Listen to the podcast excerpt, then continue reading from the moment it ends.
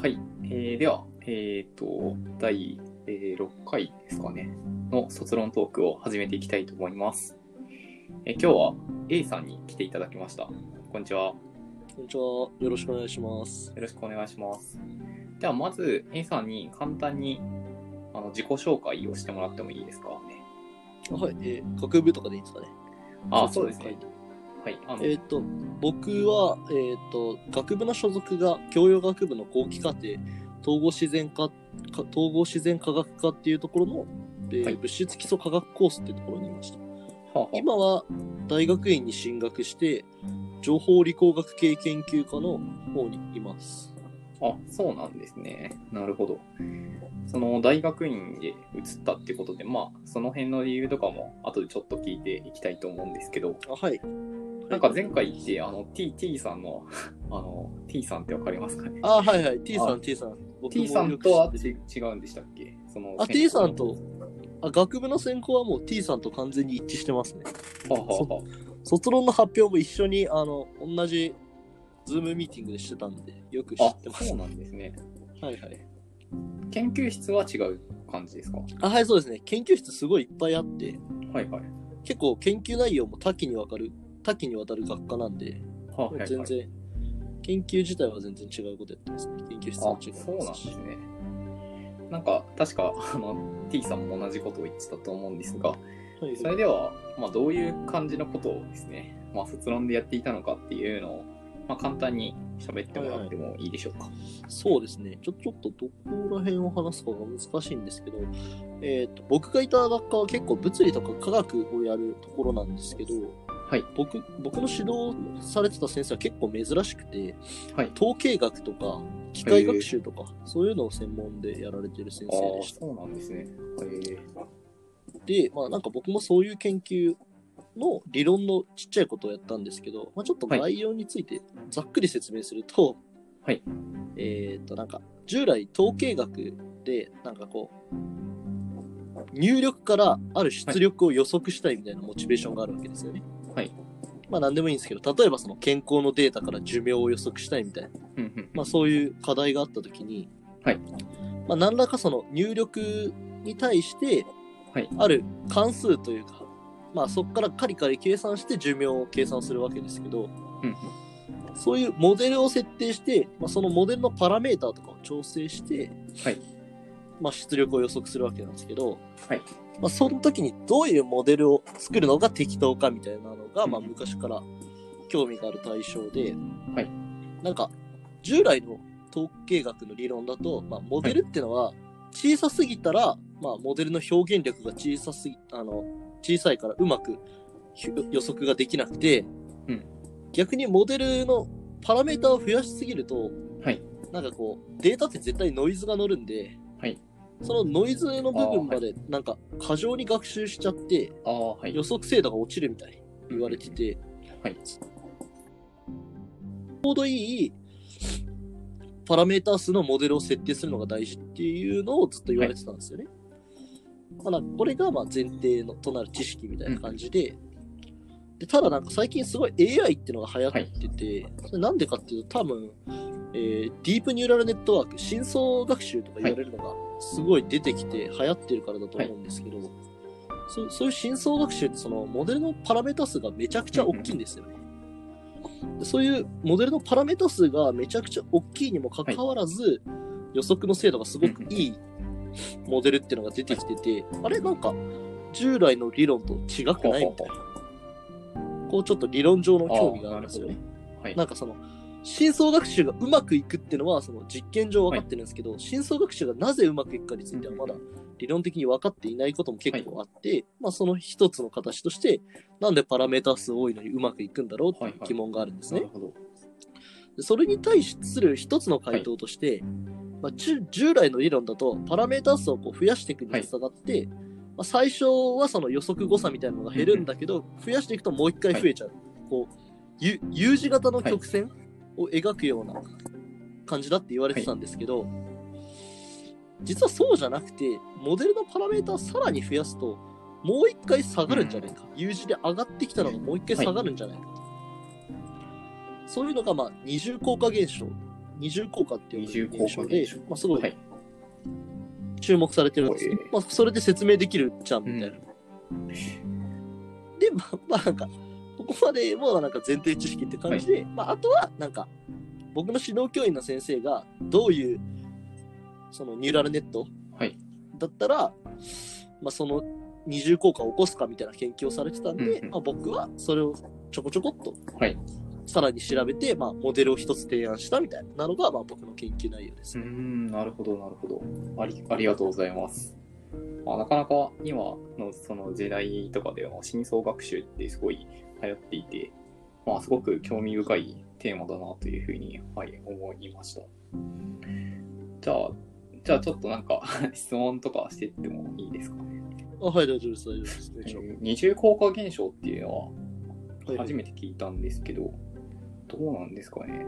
なんか直感的には結構不思議な感じがするんですが、それはもう受け入れられているものというか、かなり、あの、受け入れられているものなんでしょうか？それともまだあ仮説というか、の段階なあのかっていう。そうです。えーっと、じゃあそれを説明させていただくと、ちょっとすいません、僕、あの、その研究室にいたの半年で、半年前から勉強始めたぐらいなんで、ちょっと正確なことかわかんないという前置きで話をさせていただくと、はい。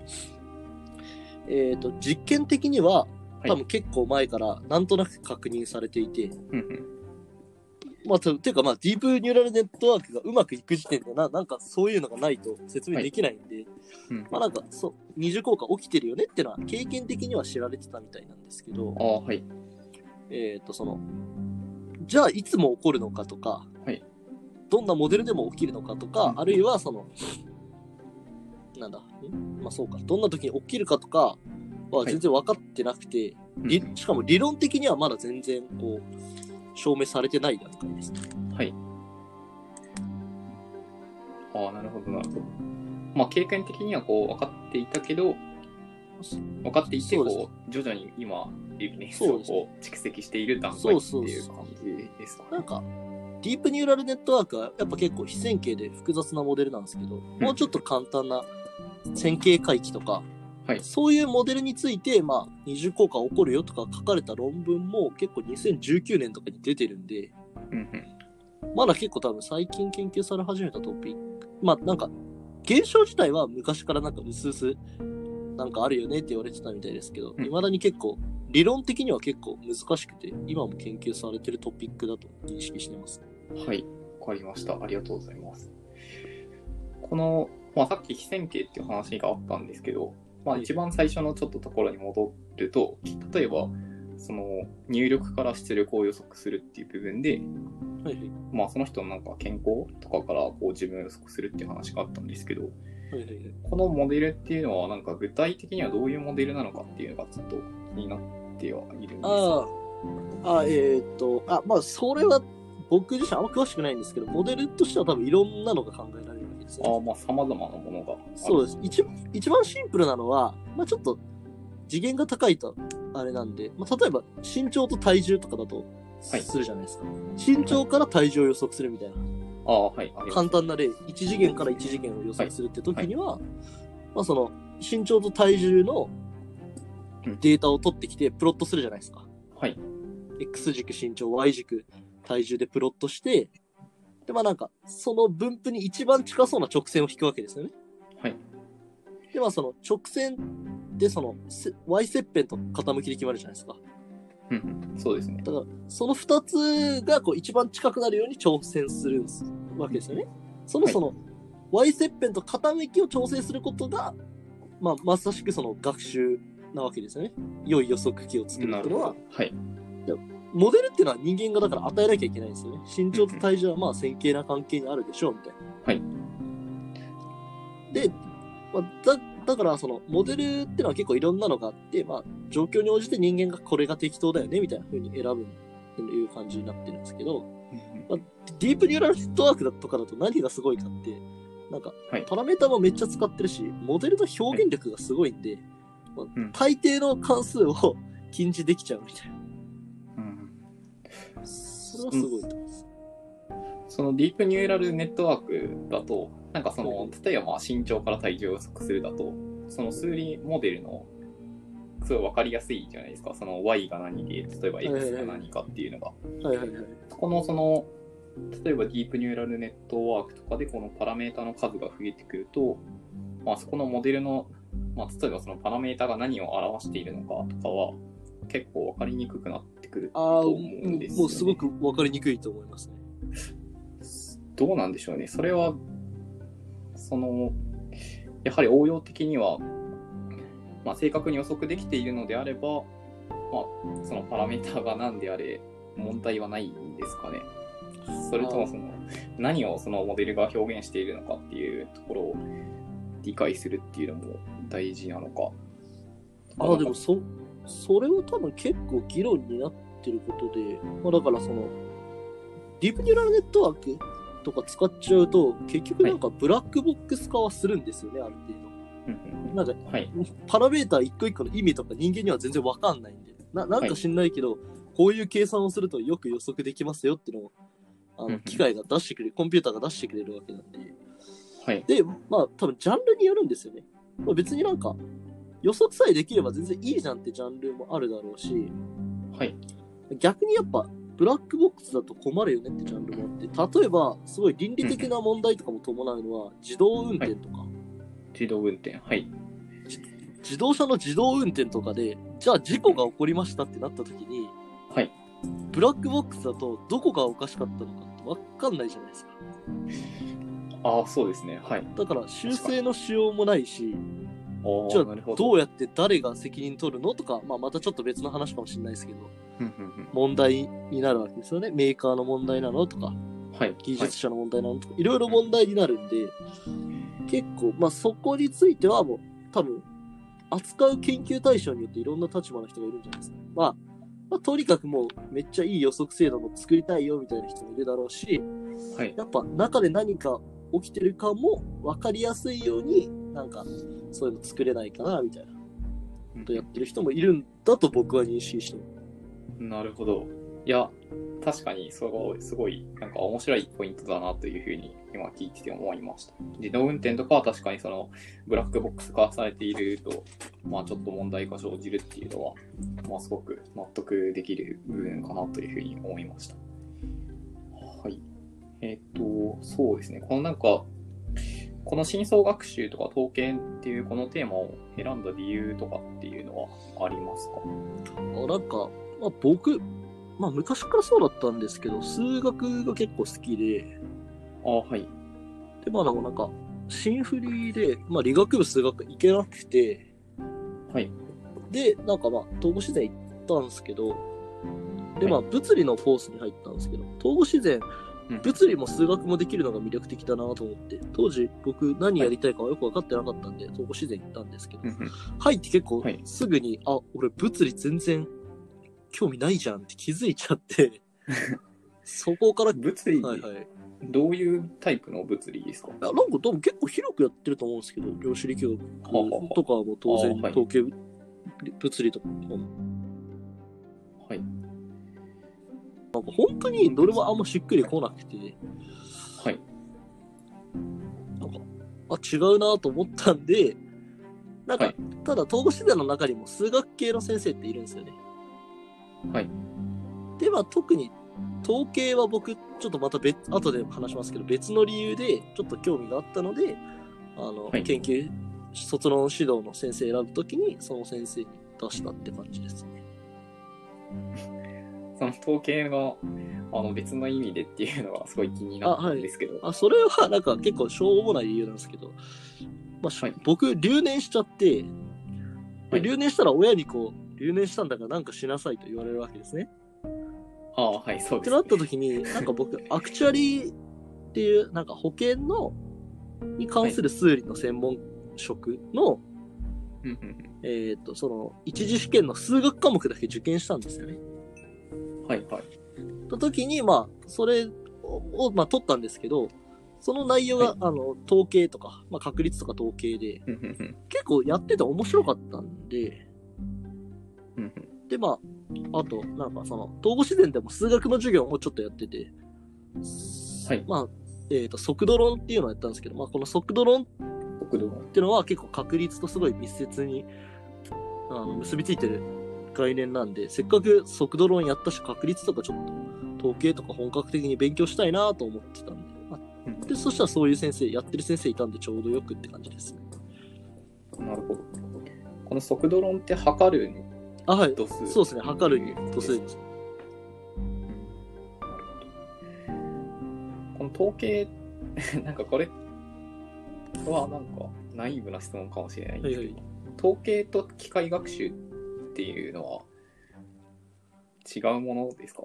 あーなんか同じものですかあなんかちょっとそこは僕、ちょっと僕の知識じゃまだ答えられないので、ちょっとすいません。かいちょっとトンチンカンの回答をしたくないので、回答は控えさせて。はいあ。ありがとうございます。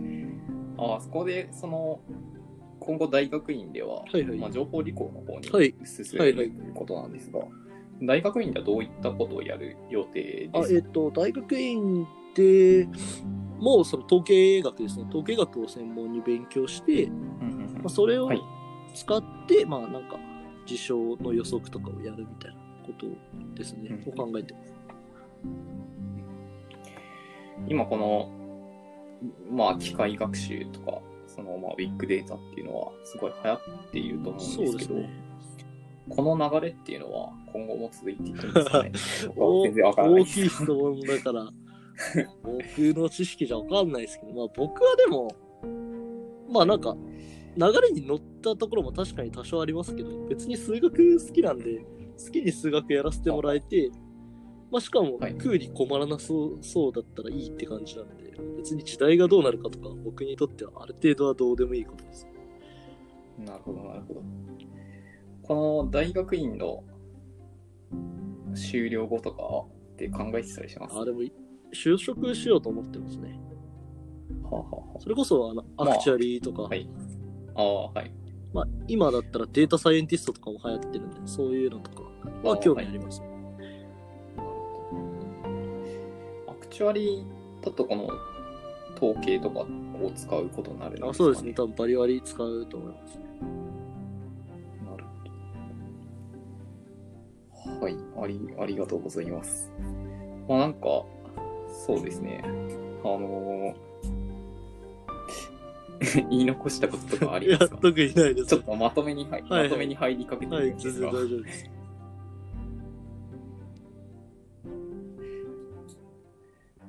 そうですね。いや、なんか僕もこの、うーん、まあ AI とか機械学習っていうのは、まあ実は僕の研究室にも一人、その AI とか機械学習を使って、あの、解析をしている人がいてですね。まあそれがすごいチートだなっていうふうに。そう、そうですよね。。特徴量とか勝手に作ってくれますもんね。なんか、なんかそこでは、そこまでその厳密な仮説というかそうです、ね。を立ててやるっていうよりは、こう、ビッグデータで結構探索的に進めていけるのでなんかそのパワーは本当に、まあすごいなと思っているんですが。ニューラルネットはあれですもんね。なんか、従来、まあ、こういう数字に注目すればいいんじゃないかみたいな定量的な指標を作らないといけなかったの。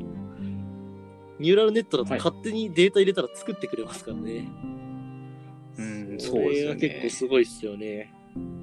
いやー、強いですね。結構、もういろんなジャンルで使われてますからね。